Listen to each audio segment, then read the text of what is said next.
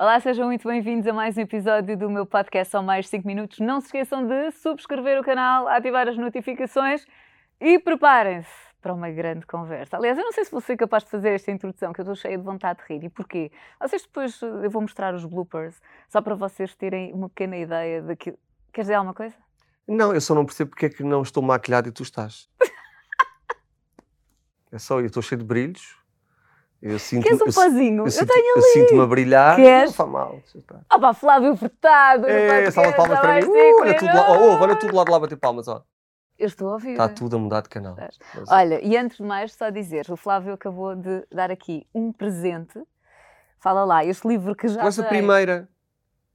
Ainda nem a minha mãe tem esse livro. Oh, A sério, porque a, a gráfica acabou de nos entregar e tu és a primeira a receber este livro, que é uma versão revista e atualizada do, do meu livro Receitas dos Açores e que é agora editado em eh, português e inglês, bilingue. Depois de ter recebido o prémio de melhor do mundo na- em língua portuguesa na categoria de culinária, sem ser chefe de cozinha. E eu aqui a pensar que tu as trazias algum pratinho, algum docinho e nada. Não, porque eu ouvi dizer que tu estás em dieta tal como eu. Não é que tu precises. Por acaso preciso, por isso é que estou. Mas, eh, mas eu estou em dieta. Aliás, eu comecei a fazer dieta em 1977, porque eu já nascia na Fado. Aliás, quando eu nasci, minha mãe disse: Ai, parecia um bezerro, porque já vinha assim gordito, gordito, gordito, gordito. Mas por isso eu estou em dieta desde que nasci. Para manter este corpo, como tu vês, saudável, eh, não se pode comer qualquer coisa.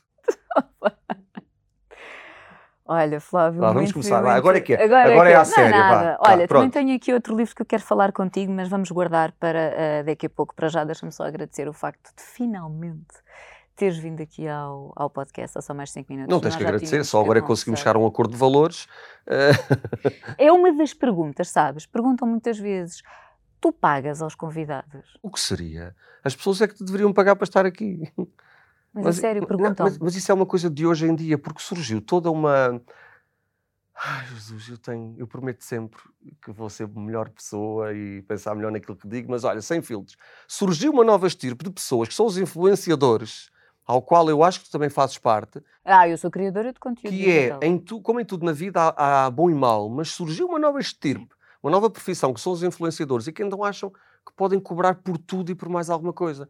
E quando tu mercantilizas a tua vida ao ponto de, para uma simples entrevista, eh, quando tu deverias pautar, eh, ou seja, quando tu deverias equacionar sim ou não, em função de te identificares ou não com a pessoa que te vai entrevistar ou com Uhum. o conteúdo no qual tu vais participar, quando tu começas a, a pôr a coisa a um nível de eu só vou, não é se me identifico ou não, é em função daquilo que me vão pagar, eu acho que a tua vida passa a ser desinteressante. Eu tenho muita curiosidade daquelas pessoas que hoje, aos 20 e aos 30, pedem dinheiro para tudo e mais alguma coisa no digital, quando as maminhas lhes estiverem a apontar para o chão, de que é que vão viver? Porque aí as marcas não vão querer, porque aí as, as marcas de cosmética, de roupa etc, etc, já não vão querer, e esta gente vai, vai descobrir toda uma nova realidade. Aliás, há um ditado chinês que diz assim: se eu te comprasse ao preço que tu vales e te vendesse ao preço que tu achas que vales, eu fazia o negócio da China. E há muita gente que não tem essa noção. Pá, tu tens resposta para tudo, não tens? Eh, Eu ainda não consegui foi descobrir qual é a raiz quadrada de 7. Mas de resto eu sei quase tudo.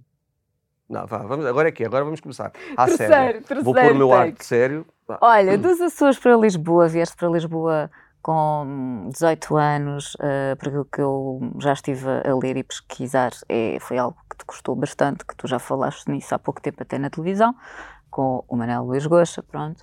Para além disso, nova gente, depois fundaste a Flash, cansaste desse mundo, um mundo chamado do croquete, não é? Um bocadinho, desculpa-me também. É um termo carinhoso, que é, é- aliás é uma expressão. Há duas, há duas expressões que eu importei do Brasil e que até há uns anos não eram faladas em Portugal, que é a Brigada do Croquete e o Alpinista Social. E eu vou ao Brasil e vejo um livro escrito por uma autora que eu já não me lembro e que era qualquer coisa sobre alpinistas sociais. E eu adorei a expressão. E então venho para Portugal e quando deixei a denominada imprensa rosa, decidi escrever um livro que se chamava Manual para Alpinistas Sociais, que ensinava o comum dos mortais a ser famoso, dando exemplos daquilo que a maior parte dos nossos famosos, que alguns dos nossos famosos fizeram para, para serem conhecidos. Porque hoje em dia, com o digital, é muito fácil tu seres conhecida. É. Tu crias um blog ou crias uma, um- Sim, sim, uma sim, plataforma, seja ela Instagram, Facebook ou YouTube, e tu dizes umas barbaridades e tu ficas conhecida, torna-se viral, tu ficas conhecida. Pá, parece que foi ontem, parece que passou muito tempo, mas não. há 10, 15, 20 anos não era assim. Só aparecia, só aparecia na televisão quem mandava na televisão queria, só aparecia nas revistas quem mandava nas revistas queria, e era muito difícil. E então as pessoas tinham que inventar estratagemas para, de uma forma ou outra, conseguirem furar, escalar na pirâmide social e conseguir ver uma fotografia publicada. E havia gente que fazia uh, coisas que tu nem, nem, nem imaginas. Ah, eu agora sinto-me tão tentada a dizer, partilha lá. Não me lembro. Falando sério, não, não, não, não, não sou politicamente correto. É, é, uma, é uma característica que não tenho. Mas também se Nada me ocorre, livro, mas eu lembro. O livro que... também está à venda, portanto. Havia de tudo, havia pessoas que faziam de tudo, como ainda hoje há. Uh, isto do. Esta coisa do, do Star System. É, nós somos um. Portugal é muito pequenino. Uh, o país é pequenino, esta coisa da televisão e do meio das, das, celebridades é tudo muito pequenino, é um céu pequeno para tanta estrela e é normal que haja pessoas que se atropelem umas às outras. Sempre foi, hoje com as redes sociais é mais ainda. Eu tenho gente que me segue e que não me põe um like, porque penso eu a minha interpretação. Uh, não vou pôr likes naquele, porque depois ele tem mais likes do que eu, vive-se muito. As pessoas hoje em dia distinguem-se umas das outras e eu acho que é dada importância às pessoas não em função do currículo, da obra feita, uh, daquilo que são enquanto filhos, enquanto maridos, enquanto profissionais, mas em função daquilo que, são nas redes sociais, que é quantos, seguidores, quantos seguidores têm. E depois eu nada percebo de digital, tu é que és a, a madame uh, do digital. Uh, eu digo madame porque é a nossa primeira dama, porque o, o esposo dela é o grande do digital, mas para te dizer que a maior parte das pessoas não convertem, e tu sabes sobre o que é que falo, Sim. que é Sim. eu prefiro ter cinco amigos, mas uhum. bons e fiéis, e que vêm à minha casa e que jantam comigo, que aquilo que nós falamos fica aqui no sofá, do que ter uma casa sempre cheia de gente que só vem porque lhes dou bons vinhos, boas comidas uh, e porque os recebo na minha casa. E depois não me são fiéis. E no digital funciona mais ou menos assim. Que é, há pessoas que têm milhares, às vezes vá-se lá saber porque é que têm milhares, mas depois aquilo não converte, porque na realidade aquelas pessoas só estão ali por questão, por questão não, não servem para nada. E deixa-te um bocadinho. Quer dizer, deixa-te, não deixa, é para o lado que tu damos melhor. Ah, é para o lado que melhor. Eu Mas, sou... como tu és muito frontal e dizes tudo, e nós há pouco até começámos, uh, ainda em bastidores, tu chegaste e nós dissemos, tu estavas a dizer, eu não tenho, como é que é, controle na minha, no, que digo e lamento e não sei o ah, quê. Eu, eu tenho tava... controle no que digo. Eu, eu, eu, então, de brincadeira, digo que não tenho controle no que digo, não tenho filtro. Quer dizer, se eu não, dissesse... frontal. Sim, mas se eu dissesse tudo aquilo que penso, o que seria? Tu não estás preparada para ouvir a verdade. Eu devo ser talvez das poucas pessoas que se um amigo me pergunta olha, tu gostas da roupa que trago hoje? Eu digo, é pá, não. Então, mas não... ainda bem. Agora, a diferença de seres frontal, frontal e seres ordinária é, ah. eu posso dizer, olha, Catarina, eu acho que este cabelo não te fica bem, e eu posso dizer, ai que nojo, este cabelo é horroroso. É a diferença entre a frontalidade e a ordinarice. Sim, não sim, há necessidade de ofender, ofender gratuitamente. Eu posso dizer, olha, não gosto do teu sapato, acho que não, não fica bem com essa roupa. Não há necessidade de eu dizer que sapato é porcaria, que sapato é um nojo. Eu não, não faço isso. Agora, dou, dou opinião. Às vezes até tenho medo que me perguntem. Ah, isso é porque tu és tão massacrado. Uh, e quando eu estava a fazer a, a pesquisa, uh, eu a, a, tentar sempre à procura de, de, mais coisinhas para ir buscar e as notícias apareciam sempre. Uh, Flávio Furtado, já falámos sobre isso, disse isto, arrasou, fez isto, fez ah. aquilo. Eu às vezes, eu, eu, quando conheço alguém, eu digo sempre, olha, se meteres o meu nome no Google, tu não acredites em tudo o que lá está. Perguntam, porque eu sei coisas terríveis sobre mim. Eu sei coisas sobre mim, imagina tu, que não estão no Google. Por isso, se alguém tiver curiosidade, que me pergunte. Porque, uh, infelizmente, nós vivemos numa sociedade, e sempre foi assim, é transversal a todas as gerações, em que tu, por muito que faças de bom, as pessoas vão sempre apontar-te o dedo. E eu sou um, eu sou um alvo fácil, porque eu aceitei fazer em televisão uma coisa que pouca gente quer fazer, que é dar opinião. E só há uma forma de seres boa pessoa na vida, é não tendo opinião. Se te perguntarem, então, tu gostas de amarelo ou de cor-de-rosa? Ah, é-me indiferente. Tu queres branco ou tinto? Ah, o que tu quiseres. Tu serás boa pessoa sempre para o grupo que te assiste. A minha forma de estar na vida é queres branco ou queres tinto? Ah, o que tu quiseres. Porra, tu queres branco ou tinto? Se eu só tivesse um, eu trazia-te aquele que tinha. E se me fosse indiferente, eu não te perguntava. Logo, queres branco ou queres tinto? E para mim não há cinzento, há preto ou branco. Não há o que tu quiseres, há branco ou tinto. E tu, quando tu vais para a televisão comentar revistas ou, ou, ou, comentar reality shows, que é aquilo que eu tenho feito nos últimos anos, obviamente tu vais ter uma facção que gosta muito de ti e outra que não gosta nada. Tu tens família e fãs de, um determinado, de uma determinada figura que, quando tu dizes bem de um determinado comportamento que aquela figura teve no início do programa, tu és bestial. É como no futebol. Estás a marcar golos, tu és bestial. Falhas um penalti, tu passas a besta. Uhum. E enquanto comentador, seja do, do, de cor-de-rosa, seja de reality shows, tu vais ter pessoas que gostam muito de ti e outros que não gostam nada. Pá, mas a vida é, assim. E eu não nasci para ser indiferente, eu nasci para, para impactar de qualquer maneira, que é eu quero que as pessoas gostem ou eu quero que as pessoas não gostem. Sentir que passei por esta vida e não suscitei qualquer tipo de interesse. Sim, sim, eu acho que é a coisa mais desinteressante do mundo. Diz, diz, diz, não, não, não, não, não, a senhora é que manda neste programa. Agora é que nós vamos começar. Desculpem lá. lá vamos. Está a gravar. Olha, e sabendo, por exemplo, aquilo que tu sabes hoje, e sabes muito, não é? Um, terias. Foste parar à televisão por acaso, mas terias feito o mesmo caminho ou, ou aquilo que sabes hoje se calhar não terias ido. Eu faria exatamente tudo da mesma forma, só sonho que faz sentido. Todo, olha que eu fiz coisas muito. Eu não fiz nada na vida de que me envergonho. Tudo me serviu de exemplo. Se não for para mim, é, é para dar aos outros. Estás a ver, o teu filho não vê, não vê isto, pois não? Ah, eu costumo ver. Ah, pronto. Então é assim, ele não está a ver agora. Estás a ver aquela coisa que tu fizeste e tu hoje dizes ao teu filho para não fazer? Tu dizes ao teu filho para não fazer porque tu passaste por aquilo e sabes que se ele puder saltar aquela pocinha e não molhar o pé, que, que vai poupar imenso tempo, não é? Depois vai se saltar daqui para a poça de lama, vai molhar o sapato, depois vai ter que esperar que o sapato seque. Então, filho, não molhes o pé, passa logo por cima. Mas faz parte o molhar o pé.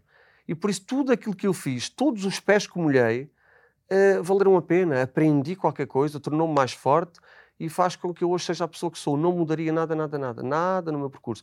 Quer dizer, eh, se calhar há valores que em tempos aceitei que hoje não aceitaria. Houve tipo muito... o quê?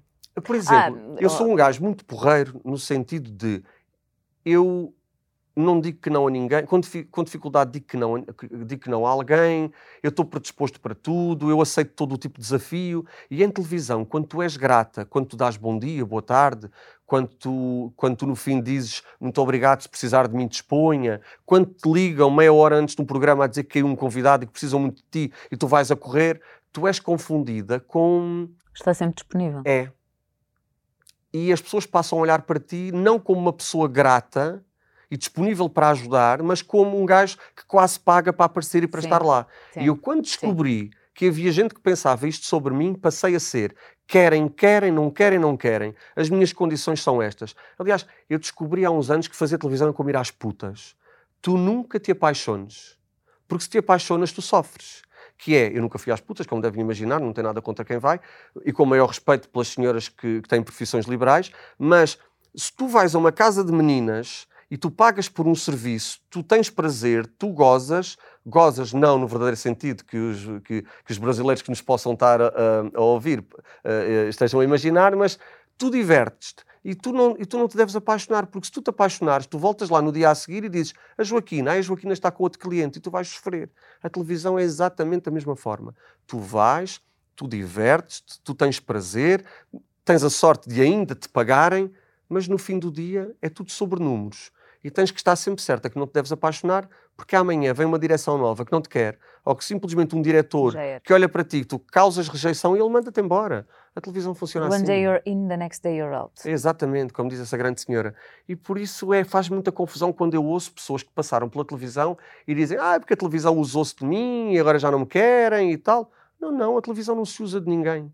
A televisão contrata-te para tu prestares um determinado serviço de uma determinada altura por um determinado valor. E tu ou aceitas ou não aceitas. É um jogo em que uma parte dá, a outra recebe.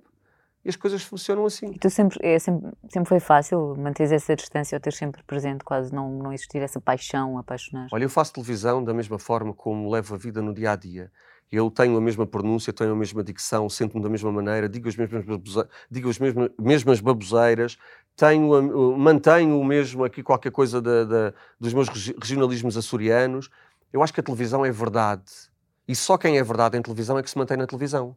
Aquelas pessoas que, quando a luz vermelha acende, se endireitam muito e têm muito cuidado com as pernas, e, e com a dicção, e com a pronúncia, e com tudo. Essas pessoas não ficam muito tempo na televisão, não ficam. As pessoas lá em casa já se já se hoje em dia interessam-se mais com os bastidores do, do, com, aquilo, com aquilo que tu mostras.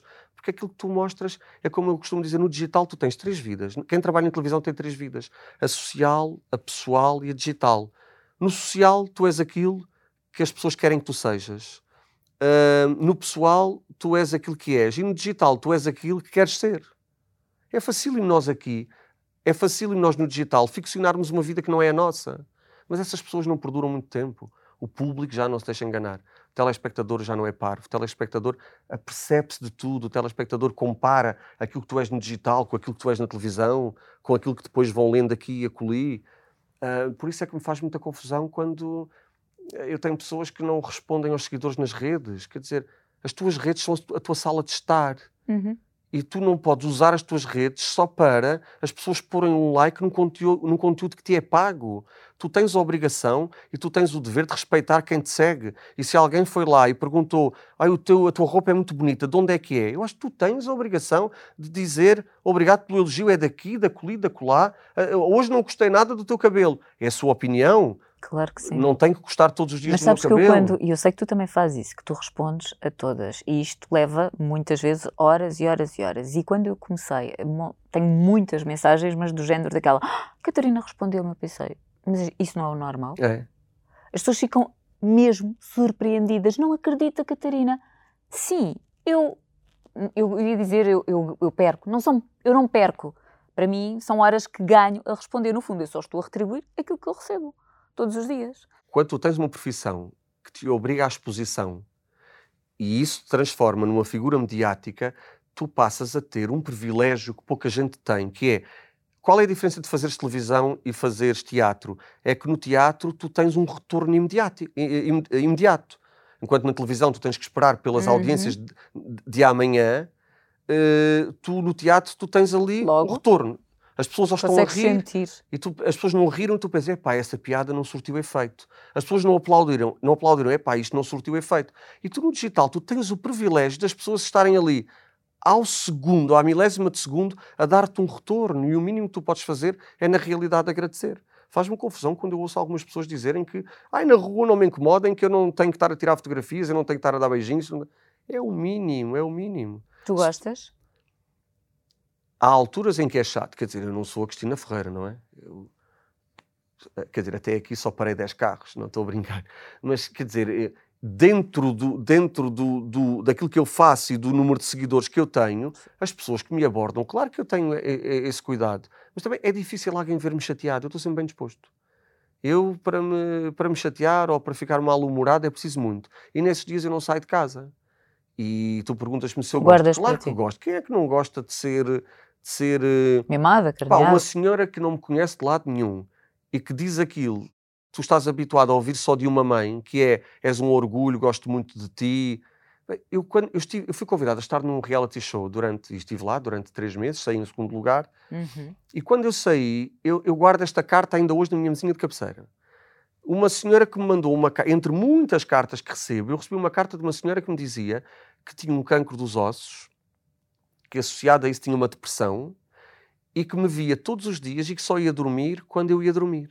Porque se ria imenso comigo, com as minhas baboseiras, com as minhas piadas, com a minha forma de estar, e que eu fui como que um antidepressivo para ela. Ora, uma mulher que não te conhece de lado nenhum e que te faz um elogio desses, pá, merece toda a tua atenção e todo o teu carinho.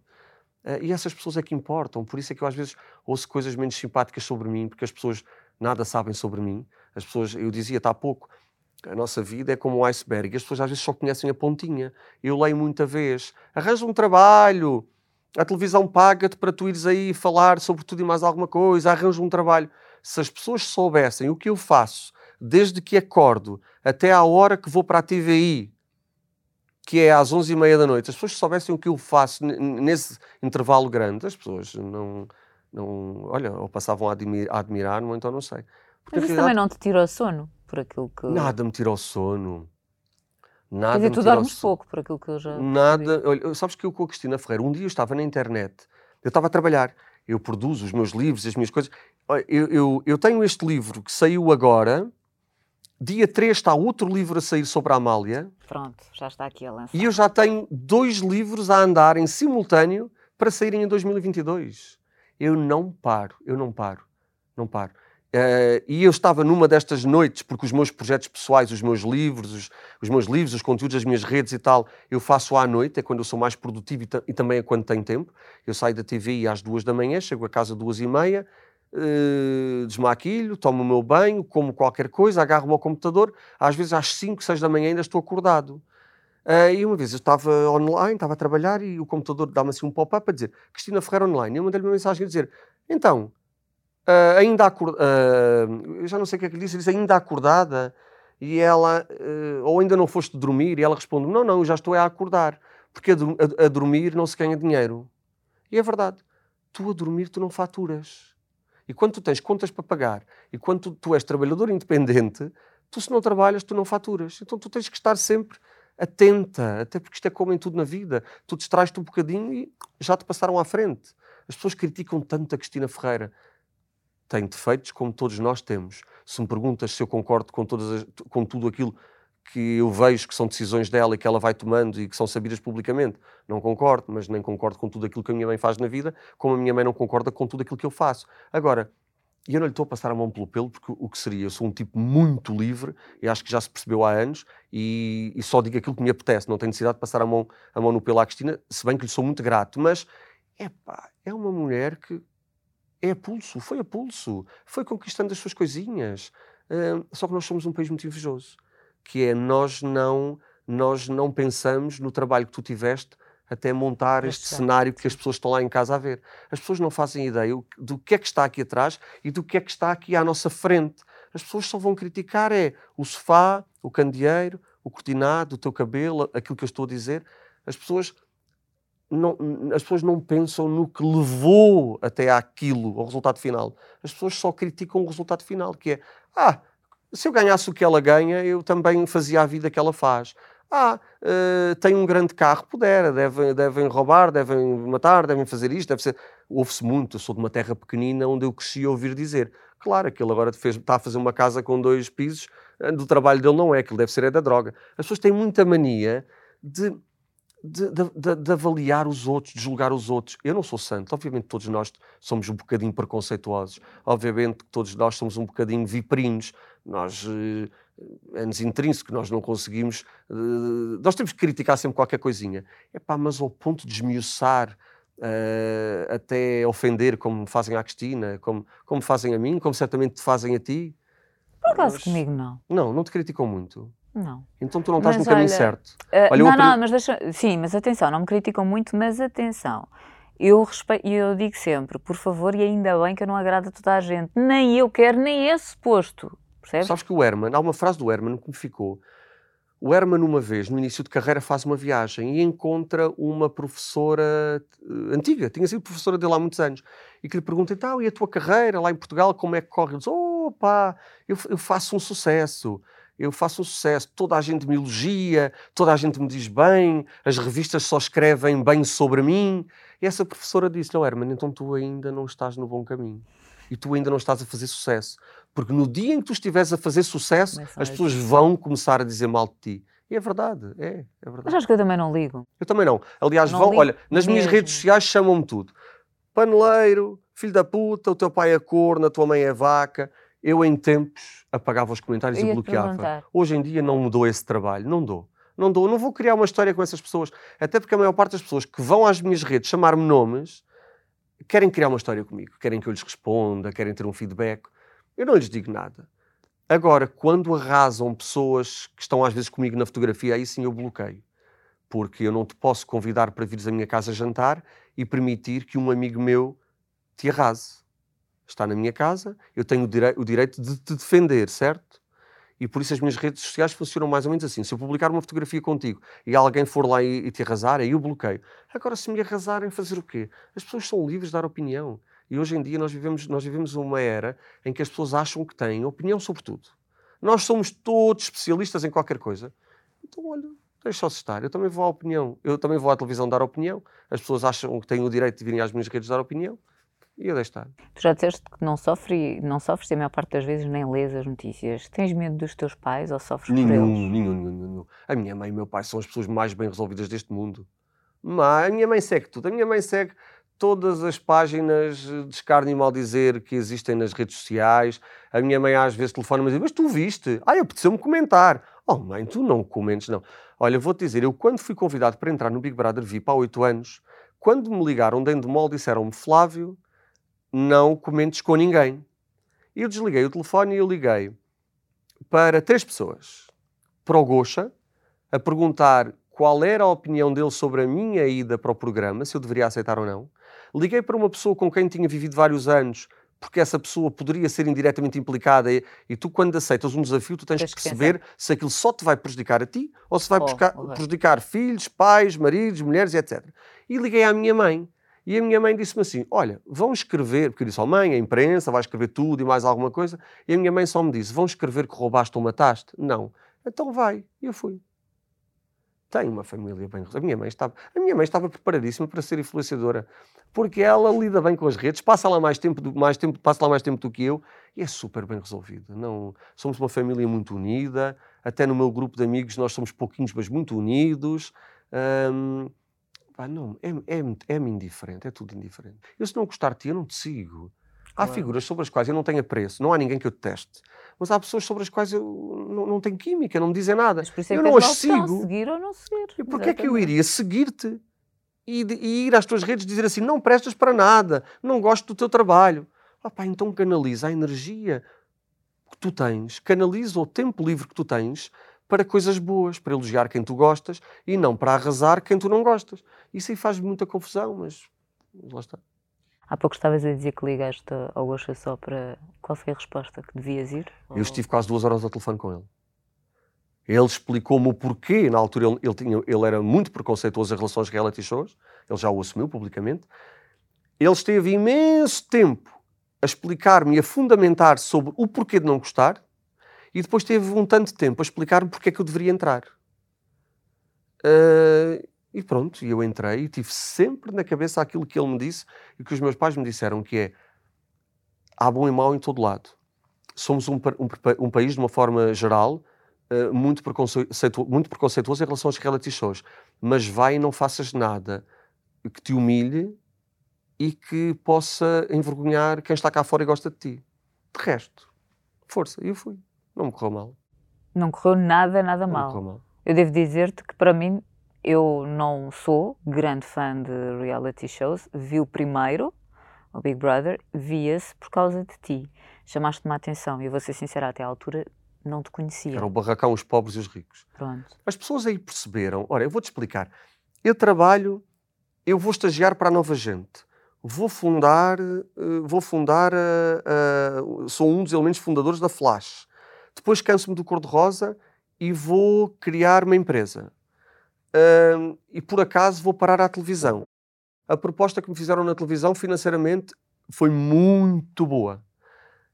Eu posso dizer que eu há 14 anos na TVI ganhava numa ida à televisão aquilo que o meu pai não ganhava a trabalhar um mês inteiro. Eu ganhava ao programa. E eu num programa ganhava aquilo que o meu pai tinha que trabalhar um mês inteiro para ganhar. Pouca gente os pseudo-eruditos, até amizades, que me dizem que horror, vais para a televisão comentar revistas e comentar jornais e tal, e não sei o quê, o cor-de-rosa. Pá, há uns que hoje em dia pagam para ir. A receber o que eu recebia, não pensavam duas vezes. E por isso é que fui. Mas qual era a tua pergunta? Desculpa. Agora. Ah, por causa do Big Brother. E eu fui e aquilo não me correu mal, porque as pessoas só conheciam, ninguém conhecia o Flávio. De repente começam a conhecer o Flávio uh, como comentador de cor-de-rosa no programa Você na TV com o Gosto e a uhum. Cristina. Mas quem é este gajo que vem para a televisão meia hora por semana falar mal, de... porque depois as pessoas, não, as pessoas não percebem que tu estás a dar a tua opinião sobre uma roupa, sobre uns sapatos. As pessoas acham que estás a falar mal. Ah, ele é o da má língua que fala mal. Não, eu estou a dar opinião que agrada a uns e não agrada a outros. E para as pessoas eu não existia. Eu era só um cromo que ia à televisão falar mal das pessoas, do cor-de-rosa. E quando eu vou para o Big Brother, as pessoas Umas não me conheciam de todo e outras que já me conheciam ficaram a conhecer melhor. Porra, uhum. o gajo afinal passa, lava, costura, faz de canalizador. Eu sei fazer de tudo. Eu sei fazer de tudo. Tu tens um problema em casa, tu chamas-me, eu sei fazer de tudo. Eu sei fazer de elet... Porquê? Porque eu acompanhei o meu avô, eu acompanhei o meu pai, eu sempre fui muito curioso, eu sempre gostei de estar. Ainda hoje, se eu estou a assistir a montarem um cenário, eu gosto de estar é é com os técnicos. Eu gosto de estar a perceber como é que se faz e como é que é, porque é que aquela luz está ali, porque é que a outra está ali, porque é que aquela câmera está naquela posição, porque é que ela está na, na, na outra. Não é a minha área, não é aquilo que eu faço, mas eu gosto de saber. Porque há um dia que tu podes vir a precisar. E se tu vieres a precisar, é muito mais fácil tu dizes: Olha, eu acho que aquilo não deveria ser bem ali, porque eu em tempos vi que não era ali, era mais ali. Eu sei fazer qualquer coisita, sei fazer. Sou um tipo desenrascado. Eu venho para Lisboa viver com, há, uh, há 24 anos, eu não sabia cozinhar. Em casa dos meus pais, eu nunca fiz isto. Nunca fiz. Nunca fiz a cama, nunca cozinhei, nunca descasquei batatas, nunca. Mas assistia a fazerem. E eu venho para Lisboa e hoje em dia sei cozinhar, cozinho qualquer coisa Porquê? Porque o melhor ingrediente é a fome. E tu com fome, tu com fome e tu sem dinheiro, tu descobres que és capaz de fazer coisas que tu não imaginas. Quando tu não tens dinheiro e precisas de, de, levar uma puxada de luz daqui para ali porque não tens tomada ali, tu tens que te desenrascar. Tu passaste por isso? Passei, eu comecei a viver em Lisboa no... Ah, não, eu quando vim para Lisboa fui viver para, um, para uma casa. Um, mas depois, com o meu primeiro ordenado, eu quis logo ter uma casa só para mim. Assim que eu tive o meu primeiro ordenado e assim que eu tive o meu emprego mais certo, eu quis logo. Assim que eu percebi que tinha condições para, para, para cumprir com a renda de uma casa todos os dias até o dia 8, eu arrendei logo uma casa na rua Poiais de São Bento, 87, primeiro esquerdo. Uh, por baixo tinha a Dona Rita e por cima tinha a Dona Lourdes. E eu fui para lá viver e, a minha, e o meu início foi a dormir num chão, Uh, não tinha sequer colchão. Nuno Guerreiro da aula dos namorados, toda a gente conhece, ele e a dona Regina, a mãe, ofereceram-me um, um, um, cobertor, uma almofada e um edredom e eu, eu, eu era livre. Eu não tinha esquentador. O meu primeiro mês foi tomar banho de água fria. Com o segundo ordenado, comprei um esquentador numa loja de segunda mão que paguei em duas prestações. E eu não tinha frigorífico, eu não tinha esquentador, e eu não tinha nada, mas tinha a minha casa e era uma pessoa livre entrava a hora que queria, saía a hora que queria. E porque lá está, eu estudei na Escola da Força Aérea e eu prefiro morrer livre de quem paz sujeito.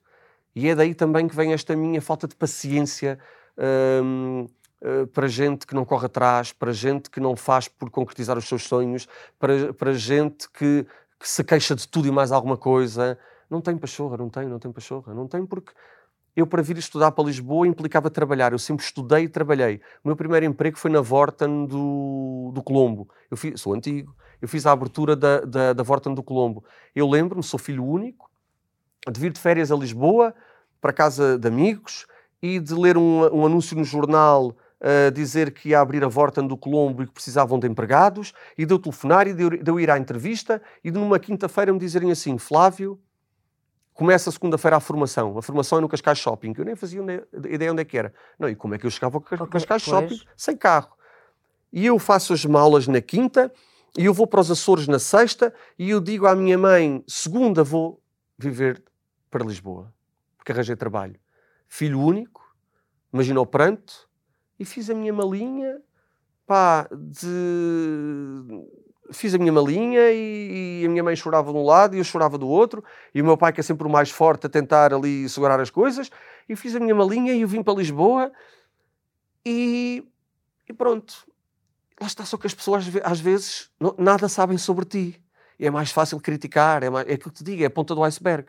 As pessoas só veem o carro que eu tenho hoje, as pessoas só veem o relógio que eu tenho hoje, as pessoas só veem a casa que eu tenho hoje, mas não se lembram não sabem, nada. não sabem o que ficou Mas eu também, não tenho, eu, eu, também não tenho que, que dar o ar desgraçado, nem de dizer às pessoas aquilo que eu passei.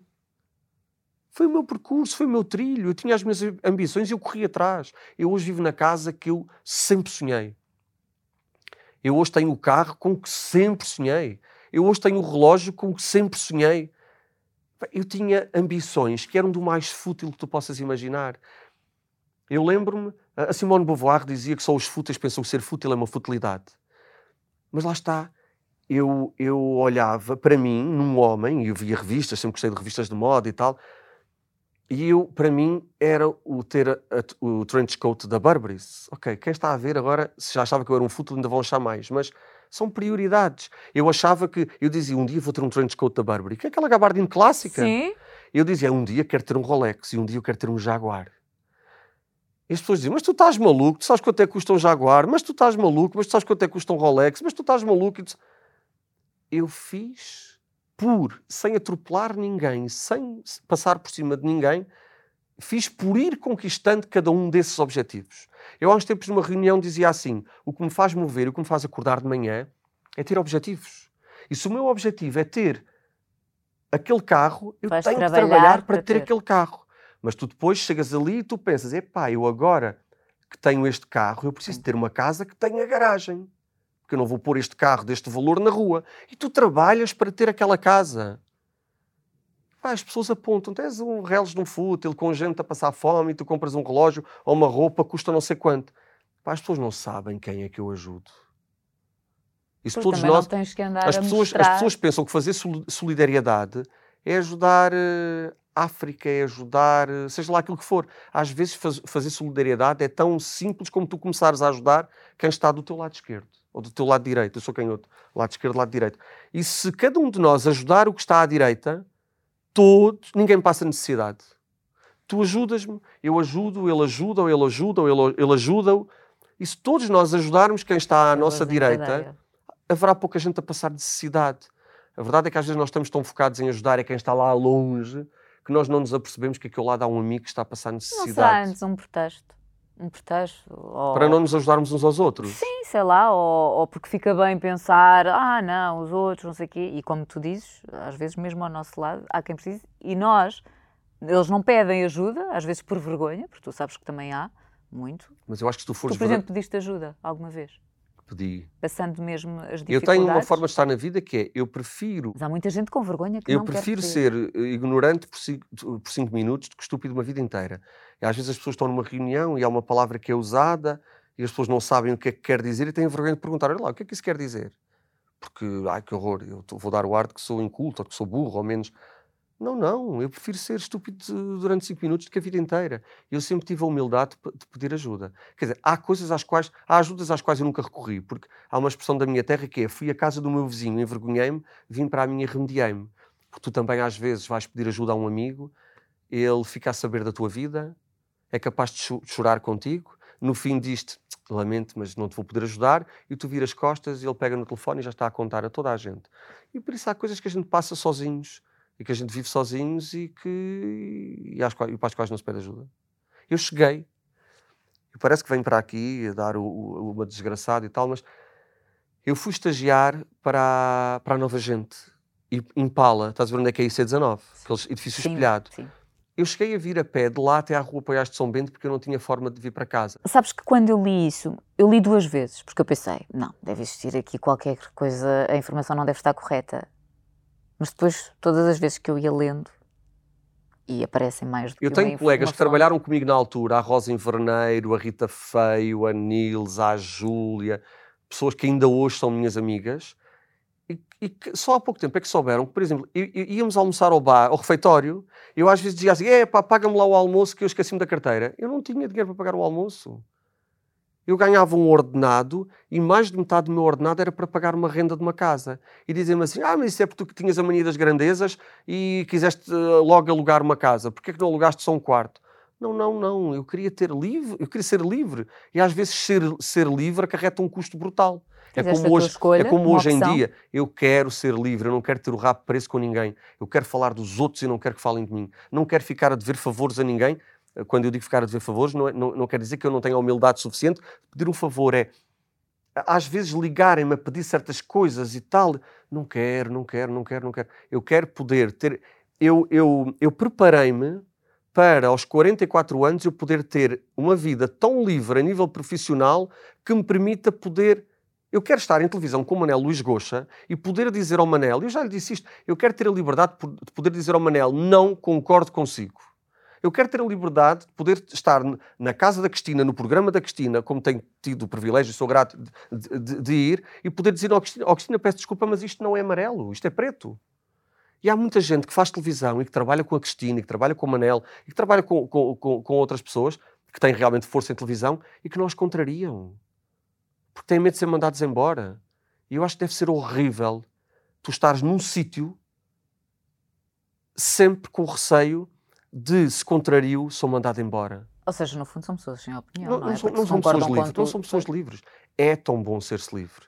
E eu acho que pessoas como a Cristina Ferreira, e como o Manel Luís, mas sobre- sobretudo a Cristina Ferreira, nesta fase da vida em que está, ela só pode, quero acreditar que ela sabe quem são os que estão à volta dela porque são os bajuladores e quem são os que estão à volta dela porque na realidade lhe querem bem. Porque pá, uma pessoa que está à tua volta e que concorda sempre contigo não pode ser muito boa pessoa. Certo? Claro, completamente. Uma pessoa que está à tua volta, uma pessoa que está à tua volta e que, acha que tudo que tu fazes é bem e que concorda com tudo aquilo que tu dizes e que sempre que tu dizes qualquer coisa, ai, tens toda a razão, tens toda a razão. Pá, essas pessoas não podem ser, boa pessoa, ser boas pessoas. Mas lá está a Cristina, como já aconteceu comigo e, e certamente contigo, nós só saberemos quem são os verdadeiros amigos e quem, e quem é que na realidade está à nossa volta porque, porque nos quer bem, tu só, só conseguirás distinguir este trigo do joio quando tu estiveres. Não é quando tu estiveres na mão, na mão de baixo, mas quando tu, por alguma razão, não tiveres tanto poder. Porque eu, quando trabalhava nas revistas Cor-de-Rosa, eu tinha gente que me ligava de manhã à noite. Eu era o querido, oh, meu querido, oh. Havia algumas que até me tratavam por sobrinho, eram as tias. Eu saio das revistas, elas deixaram de me telefonar e de me mandar mensagens no Natal. Mas depois, quando elas perceberam que eu tinha aberto lojas e que tinha um negócio montado em cinco shoppings, elas começaram -me a contactar novamente, porque até lhes dava jeito. E então, quando eu vou parar à televisão, oh, que horror, as tias voltaram todas novamente, ele é um querido, um querido, um quiducho, um quiducho, um quiducho. Ah, mas lá está, é, este é primo do outro. E eu às vezes... E tu gente... consegues fazer essa distinção? Consigo. A minha vida é um contador indo-português. Aqueles móveis antigos que têm várias gavetinhas. A minha vida é exatamente um contador indo-português. Eu trato tudo por amigo. Quando não sei o nome, é meu querido e minha querida. Mas quando É sei... lá, então tu trataste-me por querida quando aqui chegaste. Não, mas aí é diferente. mas é um outro contexto. Mas quando eu não me lembro do nome das pessoas, é meu querido e minha querida e trato toda a gente por amigo. Só que depois eu tenho os, as tais gavetinhas, eu tenho amigos que jantam comigo fora e em casa e a quem confidencio. Eu tenho amigos que vão à minha casa e a quem não confidencio. Eu tenho amigos que jantam fora e nunca entraram em minha casa e nunca entrarão. Eu tenho pessoas que encontro e que trato por meu amigo e digo que temos que combinar um jantar e há 24 anos que estamos para, para jantar e nunca jantamos. E as pessoas dizem, Bem, mas tu tratas tudo por amigo. Não, não, eu trato tudo por amigo. Na realidade são meus amigos. Mas depois são graus de amizade e formas de trato diferentes. Eu tenho uma forma de estar que é: se tu procuras a perfeição, tu morres sozinha. E é por isso que eu só tenho uma pessoa com quem não falo. Hum, há pessoas com quem eu tenho mais ou menos apreço, uh, pessoas com quem eu me identifico mais ou menos, mas, mas é pessoas normal. que no meu percurso, na minha existência, com quem eu não falo, só existe uma. Porque de resto é, se eu sei que tu és caloteira e toda a gente me diz, mas tu daste com ela e ela é caloteira, olha, a mim nunca me ficou de ver. Porque como eu sei que ela é caloteira, nunca lhe emprestei. Tu daste com ela e ela tem boca distintora, uma despocada, uma mexeriqueira. Olha, da minha vida, eu não lhe conto nada, por isso ela a mim nunca me vai prejudicar. Ou seja, tu sabes o que a casa gasta, portanto se não tu souberes os jeito. defeitos de cada amigo, tu vais ter amigos para toda a vida. Relacionas-te de forma diferente. Eu às vezes faço jantares em minha casa para um grupo de pessoas, faço no outro dia para outro grupo de pessoas e há grupos que eu nunca junto. Porque são pessoas que não têm nada a ver umas com as outras. Eu tenho pessoas que vão jantar à minha casa e vão de fato de treino e de chinelos, de havaianas, e eu tenho pessoas que vão jantar à minha casa e vão de sapato de berloque, calça festada e de gravata e de blazer. Eu não vou misturar uns com outros. N nenhum está errado. São formas de estar diferentes. E tu tens que te saber adaptar a cada situação. E, sobretudo, eu sei que estas pessoas aqui são mais deslumbradas e, se virem estas, amanhã correm o risco de, mesmo não sendo por mal, irem contar ao seu núcleo de amigos que estiveram na casa do Flávio com. Olha, esta noite jantou em minha casa a Teresa Guilherme. Aliás, teve teatro, os monólogos da vagina, no Teatro Politeama, já agora quem não foi ver vá. Um, saiu do teatro, eram 11, eram 11 e tal da noite, foi, parou em minha casa. Estivemos lá, eu, a Teresa Guilherme, a Alexandra, a fadista, e o marido, Zé Gaspar. Nós estivemos até, até, até, lhes apetecer. Esse grupo eu não misturo com outro grupo. Aliás, quando a Teresa me diz estou a sair do teatro, vou ter a tua casa, eu estava sentada à mesa a jantar com a Alexandra e com o Zé Gaspar. Se fossem outros amigos que eu igualmente estimo, e tenho a mesmíssima nas considerações, se me ligasse eu dir-lhes olha, não venhas porque eu não estou em casa. Porquê? Porque não os quereria juntar. Tu dizes, um fogo, Flávio, na tua, tu és um calculista, na tua vida tudo é... Não, é a, é a forma que eu arranjei de, de me tentar dar bem com toda a gente. E Estás farta resultado... de me ouvir? Não, Estás adoro. de me ouvir? Não, é verdade. É verdade. E não te cansas de, de ser sempre assim? De... Não, sabes que as coisas acontecem com naturalidade. Eu sou. Eu vivo muito rápido. Tu já reparaste que eu falo, eu estou aqui a falar contigo. Quem não me conhece pensa que eu estou exaltado, porque eu falo muito rápido, muito rápido, muito rápido. Não. Eu, eu devo ter coração de periquito, que é dura um pouco de tempo, mas bate, bate, bate, bate, bate, bate muito rápido. Eu Mas tens que me tudo- ensinar como é que fazes eu isso. vivo tudo com muita intensidade. Eu- mas olha, aquilo a que me proponho, hum, porque as pessoas acham que eficácia e eficiência não é a mesma coisa, e na realidade não é. Não é. Uma coisa é tu seres eficiente, outra coisa é tu seres eficaz. Eficaz é um empregado de mesa, por exemplo, que consegue servir 100 pessoas num restaurante sozinho ao mesmo tempo. A eficiência é se ele conseguiu fazê-lo bem ou mal. E encontrares o, o, o, o, balanço, o equilíbrio entre a eficácia e a eficiência é muito difícil. Mas eu, com toda a minha eficácia, que é o tentando fazer mil coisas ao mesmo tempo, por ter muitas vezes dificuldade em dizer que não, eu consigo fazer com eficiência. Tu olhas para este livro que aqui está, este livro recebeu o prémio de melhor livro do mundo, nunca pela cabeça me passou, porque eu não sou chefe de cozinha. Tu tens grandes chefes de cozinha que em 2020 meteram grandes livros de culinária na Uhum. rua e não receberam prémio nenhum. Epá, mas lá está, eu acho que tudo aquilo que é feito com carinho e com verdade funciona. E é a minha forma de estar na vida, não me arrependo. E ainda há uns tempos fiz, fiz chorar a minha mãe porque lhe dizia: se eu morresse hoje, é pá, não chorem por mim. Eu fiz tu dizes-me assim, com 44 anos, mas digo-te, eu com 44 anos já fiz tudo aquilo que me apeteceu. Tudo E, aquilo eu que me ia te apeteceu. perguntar o que é que ainda tinhas na tua Ah, ah, lista. Eu tenho, eu tenho fazer. tanta coisa para fazer, porque que é aquilo que que, me, aquilo que me mantém vivo são objetivos. Claro. Eu há bocado disse que Nós aquilo que me falámos. faz. Ah, é, eu fui mal interpretado por uma pessoa que estava nesta reunião porque eu lhe disse que o que me faz acordar de manhã é ter um objetivo. Nem que seja eh, uma viagem, nem que seja comprar um sapato novo. Isso fica com cada um, certo? Cada um trabalha com os seus Mas eu tenho tantos objetivos, eu tenho tanta coisa para realizar. Eu tenho este livro que saiu agora, tenho o da Amália que está a sair no dia 3 e eu tenho dois a andar já para serem postos na rua. Eu estou a preparar um livro para o Natal de 2022. Tu vê tu? Porquê? Porque já estou a, a preparar, a, a fazer a pré-produção do livro, porque sei exatamente aquilo. Vai ser uma coisa muito engraçada. E depois envolve amigos na feitura deste livro. Epá, se eu morresse, se eu morrer se por alguma razão para o ano, ora, era um projeto que eu não teria conseguido concretizar. Mas tudo aquilo que me apeteceu. Olha, eu quis ser empresário, eu fui. Perguntas-me se correu bem, não correu. Eu quis pôr o meu primeiro livro na rua. eh, ou seja, tudo aquilo que eu quis fazer, eu corri atrás, corri atrás. Há muita gente, a nossa conversa começou assim, ainda em off, por te dizer, há muita gente que te vai dizer, mas tu convidaste o Flávio, mas tu daste com o Flávio, não gosto do gajo. Filha da putice, ninguém tem isto para me acusar. Agora, que sou um tipo que corre atrás, que sou um tipo que dá opinião, que sou um tipo que, sobretudo, não tem paciência para a inércia, e quando vejo alguém à minha volta, é como eu estar aqui a enrolar um cabo no fim desta, desta gravação e perceber que está ali um assistente ou uma pessoa qualquer que está no telemóvel. Epá, eu não preciso que me peçam ajuda. Eu tenho que perceber que aquela pessoa precisa de Sim, ajuda. Mas espera lá, está ali um a arrumar o tripé, a guardar câmaras, enrolar cabos, e eu estou aqui agarrado ao telemóvel. Epá, eu pus o telemóvel e vou. E quando eu vejo inércia à minha volta, é das coisas que mais me irritam. Pá, e isso, obviamente, que te vai trazendo anticorpos. Agora, que eu luto por tudo aquilo que quero, ah, luto. E se eu duro eu até aos 60, aos 70, aos 80, aos 90 e aos 100, se eu morrer e não tiver concretizado alguma coisa que me apeteceu muito, não foi por falta de correr atrás. Não, não, não aceito um não. Não, não, não aceito um não. Não é não aceito um não.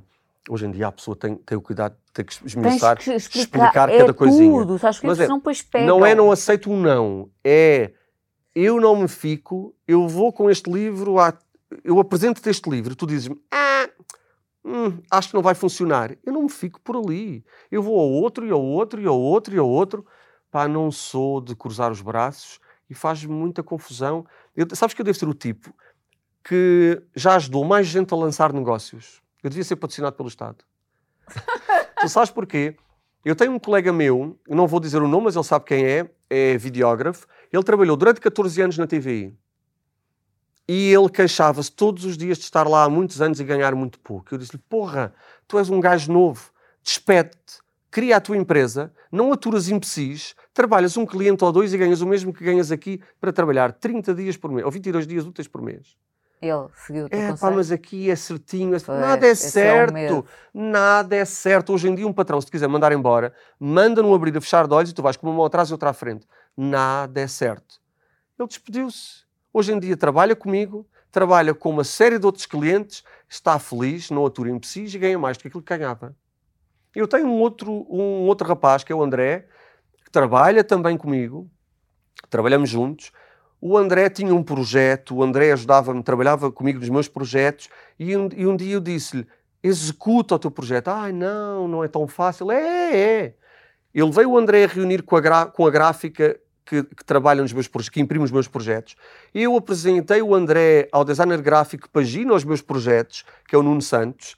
Eu, eu apresentei o André à distribuidora, que é a VASP, um beijinho para a Cristina Ponce, e o André pôs o seu projeto na rua. Pessoas que trabalhavam aqui, que não estavam satisfeitas e que eu os convenci, lhes dei o empurrão As pessoas têm para medo. irem fazer. Sentes pessoas que têm medo, de arriscar e sobretudo a trocar o seguro pelo incerto. Porquê? Porque o incerto dá muito trabalho. Sobretudo a geração mais nova. A menina é uma rapariga nova, ainda não tem a minha idade, mas quando chegar à minha Exato, idade vai tá perceber bem. que há toda uma geração que hoje tem 20 e tal, 30 anos e que tem muito medo de arriscar. Pois. Pá, o que é que tu perdes? Perdes tempo se chegares à conclusão que te dedicaste àquele projeto e não funcionou. Mas e se funcionasse? Certo? E eu prefiro fazer, Essa é também a minha lógica. Eu não gosto de viver nos e se. só que depois nós somos pessoas muito criticadas, porque é, aquele também tem a mania... uh, uh, uh. Houve dois grandes elogios que me fizeram. Um deles foi no meio de uma discussão aos gritos comigo, dizem-me assim, tu és uma espécie de Teresa Guilherme e de, La, e de Filipe Laféria. Quer a Teresa, quer o Filipe Laféria, são conhecidos por, eh, por, por, por, ah, por- por terem um, um feitio assim e tal. Para mim foi um elogio. Na área em que um e outro trabalham, para mim são referência. E há pouco tempo foi, tu também deves ter a mania que és a Cristina Ferreira. É livros, é sapatos, porque eu lancei uma coleção de sapatos, aliás duas já. É livros, é sapatos, é blogs, é sites, é não sei o quê. Lanças um vinho, agora lanças um espumante. E eu disse, grande elogio. Mas tu achas que agora tens a mania que és a Cristina Ferreira? Não, não, não. Eu tenho a mania que sou uma pessoa que toda a gente deveria ter a mania de querer ser, que é correr atrás dos Atrás sonhos. dos sonhos, claro. Pá, faço os meus livros.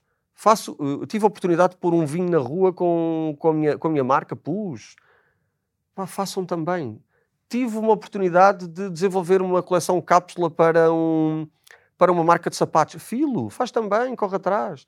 Mas lá está, é mais fácil as pessoas estarem a esta hora aqui, agora a ver-nos, e a deixar comentários negativos, do que, do que pararem para pensar porra, aquele gajo, aquele bardameco conseguiu. Porquê é que eu não vou ser capaz de conseguir?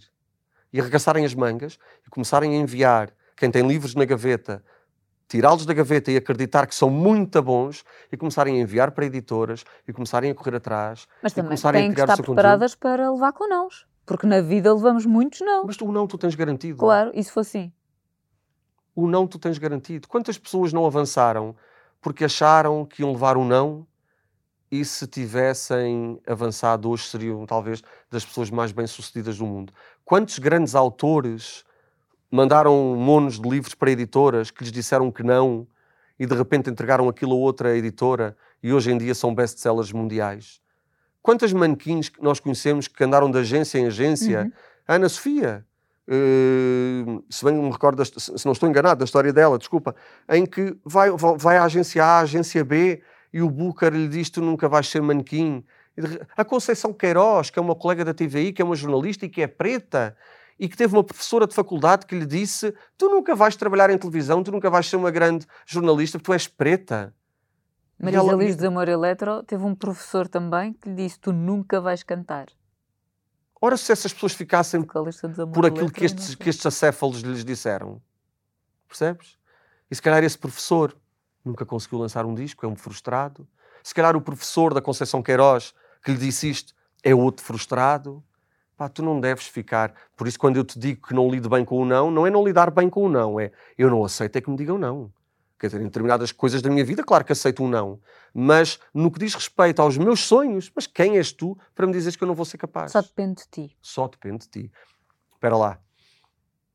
Há pessoas que nasceram bafejadas pela sorte e às vezes é preciso tu estares no sítio certo, na hora certa. não vende discos nem livros em Portugal quem canta bem ou escreve bem. Ou melhor, reformulando, não, ve... não, são, não são só as pessoas que cantam bem ou que escrevem bem que vendem livros e discos em Portugal.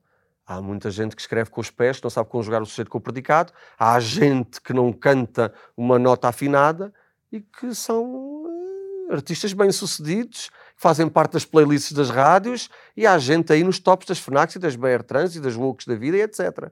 Mas porquê? Títulos polémicos, exposição mediática, amigos nos mídia.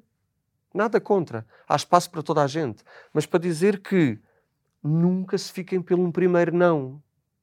Só uma coisa que tu deves aceitar o não à primeira. Isto aqui agora para, para animar um bocadito, que é se estás apaixonada por alguém que te dá um não, não forces a que aquela pessoa te diga um dia um sim, porque aquilo nunca vai funcionar. Não falo por mim, falo pela minha vizinha do terceiro andar. Mas, de resto, corre sempre atrás. Não te fiques pelo primeiro não. Não te fiques pelo primeiro não. Olha, antes de seguir aqui, vou abrir numa receita. Esta é a receita que depois vais fazer. Boa? Boa. Pior é se calhar aqui carne. Isto é arriscado. Tu não comes carne? Não. Ai. Ah, bolo de laranja ou tarte Snickers Kit Kat and Mountain. Parece-me ah. super bem. Lá está. Mas tens que mostrar aí a fotografia a fotografia da tarte de Sneaker Kit Kat é, e Bounty. Estás a gozar. Isto é uma bomba. Isto é uma bomba calórica. Não é nada. Os magrinhos não são felizes. Diz... As pessoas muito magrinhas. As calorias, eu... tu não pões aqui as calorias. Olha, tu sabes que eu ontem eu arranjei uma técnica para perder 3 mil calorias em 10 minutos. Ontem, gaste... Três. Ontem, Quantas? Ontem perdi 3 mil calorias em 10 minutos. Oh, o que é que aí vai? Esqueci-me de uma pizza no forno. Olha, tu sabes que há uma coisa que eu aprendi que é, eu já nasci, eu, eu tenho tendência para engordar, mas é uma coisa que, que, só me preocupa do ponto de vista da saúde e da mobilidade, que é Sim. colesterol, os triglicerídeos, o, a mobilidade de, de poderes baixar, atar os sapatos, calçar as meias e tal. Porque de resto, para todas as panelas há um texto. E se tu és uma pessoa, e para quem nos ouve e, tá, e acha que está gordinho, se tu és uma pessoa que olha para o espelho e não se sente bem com a sua imagem, força adota um regime alimentar diferente, porque as pessoas confundem muito dieta com regime alimentar, adota um regime alimentar diferente, inscreve-te no ginásio, se não tens dinheiro para o ginásio, vai correr todos os dias. Agora, se tu olhas para o espelho e tu te achas bem, e tu estás gorda ou gordo, mas te achas uma boa zona, vai haver alguém que também vai achar. E tu não deves fazer eh, regimes alimentares, privar-te de comer aquilo que te apetece só porque alguém acha que tu estás gordo ou magro ou muito gordo ou muito Desde magro. Para todas as panelas há um texto. Sim, e aqueles amigos e amigas que eu tenho que são magros porque passam a vida a privar-se de comer qualquer coisa, não são pessoas felizes. A gargalhada do gordo é, é, é maior, enche uma sala.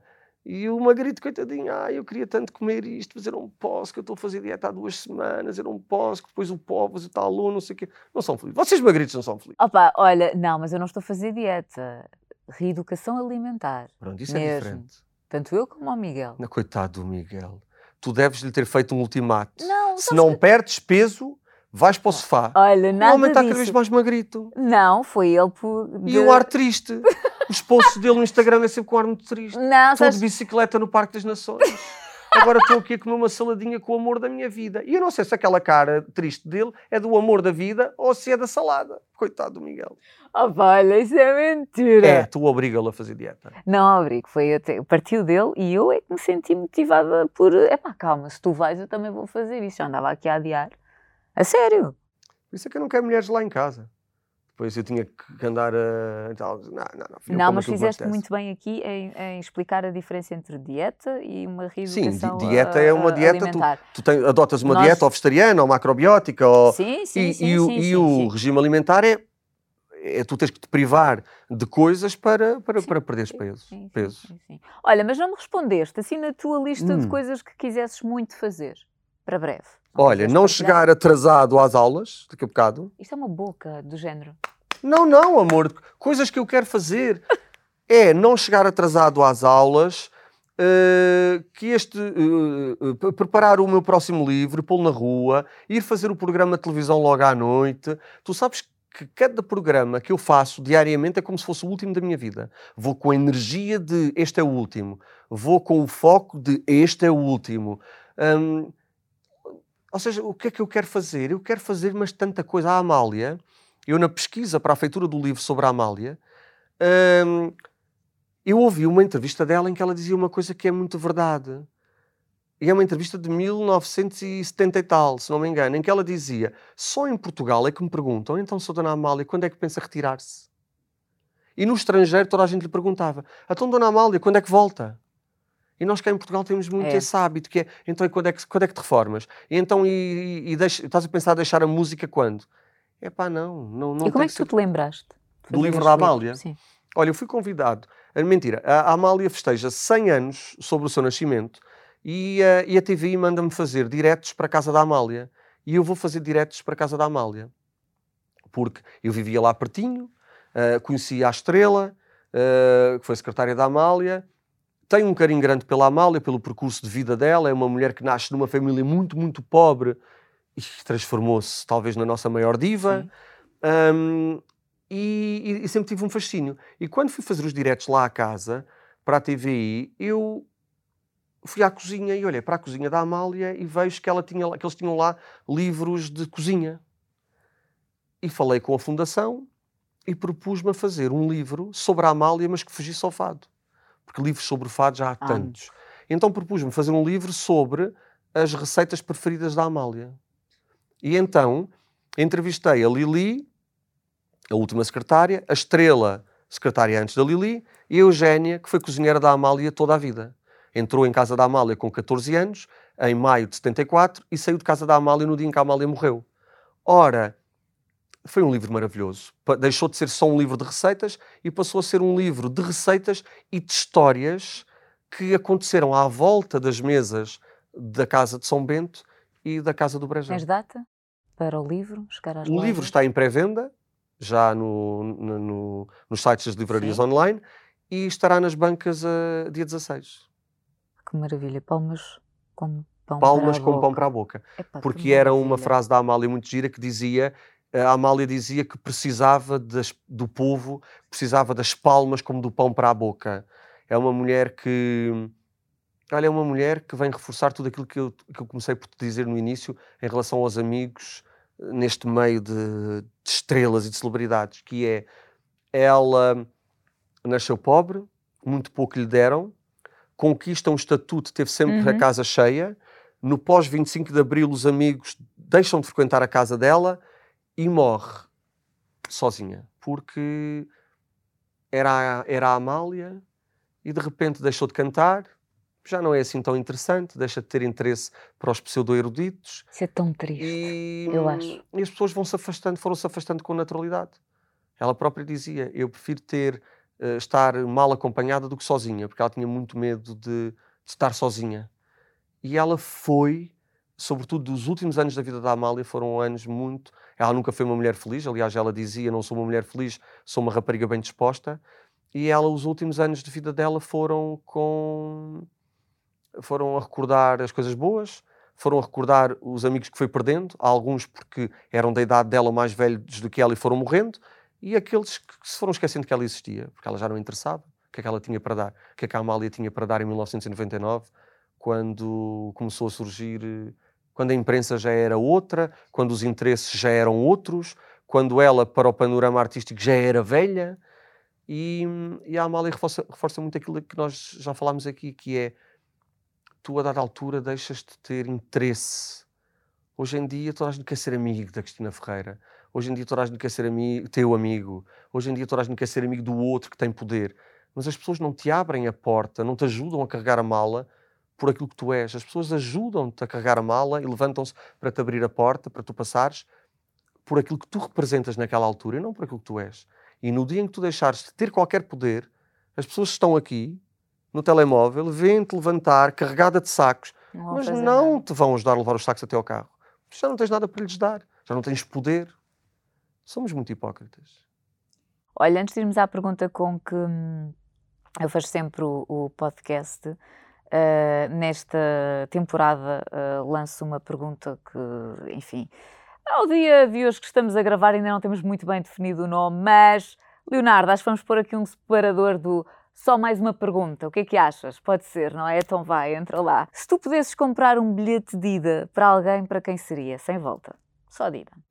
Epá, tu sabes que eu não tenho ninguém que me mandasse para muito longe. Olha, as pessoas que já me fizeram mal, eu quero-as bem perto para as ver, para as ver, está para as ver eh, roerem-se com o meu sucesso. Aqueles de quem eu gosto, eu quero ao meu lado para poder partilhar com eles o resultado do meu sucesso. Por isso não há ninguém que eu quisesse ver longe. Tu sabes que eu não desejo mal a ninguém, porque hum, tu tens, é um ditado também, tu tens que ter a paciência suficiente para ficar sentada na margem do lago, porque com naturalidade o rio traz os cadáveres. Isto é feito de dizer, mas de uma forma mais pomposa e mais floreada, a fruta podre cai sozinha. E muita saúde para quem não gosta de ti, que é para eles conseguirem manter o olho sempre muito aberto para verem o teu sucesso. Desejar-lhes mal. Há pessoas que só pelo facto de terem nascido já são tão infelizes. Já pensaste nisso? Que há gente que só pelo facto de ter nascido já é infeliz. Aquelas pessoas mais amarguradas eh, e que vêm sempre o copo meio vazio e que desejam mal a toda a gente e que falam gratuitamente mal de tudo aquilo que tu fazes. Quando digo tu, digo Sim, nós. nós. Essas pessoas, ao fim do dia, quando deitam a cabeça na almofada, são as pessoas mais tristes, mais infelizes. Porque corroem-se com a inveja do- das coisas boas que veem os outros fazer e que não têm a coragem suficiente de sair daquela inércia e ir fazer. E essas pessoas, só pelo fa- facto de terem nascido, já são tão infelizes. Para que desejar-lhes mal? Não vale a pena. Olha, vamos então fechar o podcast com a pergunta-chave. Uh, o podcast tem o nome de Só Mais 5 Minutos. A quem é que pedias Só Mais 5 Minutos? A quem é que eu podia só mais 5 minutos? Sim. À minha mãe, quando vem cá passar uns dias comigo e estou a deixá-la no aeroporto e ela até desaparecer lá na escadinha colante, está sempre a olhar para trás e dizer-me adeus. Porque as pessoas esquecem-se muito. Nós, quando falamos em imigrantes, associamos sempre àquelas pessoas que vão para a Suíça, para o Luxemburgo, para o Canadá, para não sei para, para o Dubai, e esquecem-se que há imigrantes cá dentro que sofrem igualmente com a saudade. E para mim, que sou dos Açores, sou igualmente imigrante. Sinto igualmente com a saudade. Se agora o meu telefone tocar, quer dizer, não toca, porque quem manda nisto tudo mandou pôr em modo voo, mas se o meu telefone tocasse, com alguém a dar-me uma notícia menos boa sobre algum familiar meu que está nos Açores, as pessoas conseguem imaginar o que é que é ter que esperar até amanhã para apanhar o primeiro voo para poder ir socorrer quem tu mais gostas. Isto é ser-se imigrante. Obviamente não vou comparar um brasileiro, a um chinês, a um tailandês, que demoraria... Eu, eu estou a duas horas e meia de avião, não é? Mas somos igualmente imigrantes. E às vezes fala-se em imigração e esquecemos das pessoas que, que são da Madeira, que são dos Açores, que sei lá, que são de Freixo de Espada à Cinta e que estão em Lisboa, longe da família, porque vieram à procura de uma vida melhor, porque acham que as oportunidades estão aqui. Há muito imigrante, há muita gente a viver em quartos. Eu tenho, eu conheço gente, há patrões que deviam ter vergonha de pagar abaixo do ordenado mínimo ou ordenados mínimos, porque ninguém, é muito difícil, é muito difícil, tu não vives com ordenado mínimo, Não. tu sobrevives com ordenado mínimo. E tu tens muita gente a viver em Lisboa com ordenado mínimo. Eu conheço gente que tem 40 anos e continua a dividir quarto com amigos porque não ganha mais que o ordenado mínimo. E isto é ser-se imigrante. Mesmo que sejas de Espe- Freixo para a Cinta, de, de, de, de, de- do Mogadouro, que é, que é longe, de Barrancos, que é longe. Há muito imigrante em Lisboa. Há muita gente a, a ter a saudade que eu tenho e que outras pessoas que estão fora da sua terra têm. Por isso, esses cinco mais minutos, esses mais cinco minutos mãe. eram para a minha mãe. Já está. Pronto. Gostaste? Estás a ver? Foi Começamos fácil. Estavas toda nervosa e vezes. foi fácil. Exato. Olha, eu estou que eu já não me posso ouvir. E estou cheio de sede. Mas tinhas água ali, Tanto bem. Só champanhe, fechar. tanto champanhe ali atrás é para quê? Vou fechar o episódio. Ah, ainda não estava? Ah, Flávio. Muito obrigada. Obrigado, meu amor. Gostei Obrigado por, por me teres dado importância ao ponto de me teres convidado a vir para aqui roubar Sabes o teu tu, tempo. tu estavas a dizer uma coisa que é ai, tu pre- Vamos, enquanto estávamos aqui a conversar, aposto que vais receber a mensagem de é pá, o Flávio no teu podcast. Felizmente sou eu que escolho quem trago. E se trago é porque me dizem alguma coisa e porque vão acrescentar. É como nas redes sociais, só sigo com quem eu me identifico ou alguém que me pode acrescentar algo. Se calhar até há pessoas que eu comecei a seguir que depois deixaram de dizer algo ou na fase da minha vida não estão a acrescentar e deixei unfollow. É uma coisa tão simples quanto isso, portanto é para o lado também que eu durmo melhor e foi muito bom ter-te aqui, gostei muito. Obrigado. Pronto, e agora não te esqueças do bolinho, tá? E Pronto, tarde. Já podemos fazer de conta que, que- Já não temos que estar aqui a fazer de conta que gostamos um do outro, não? Não, não, Ai, nada então deixa-me embora, vá, tchau. Ainda não fechaste? Não, mas podes ir. Até ao próximo episódio do podcast. Beijinhos, fiquem bem.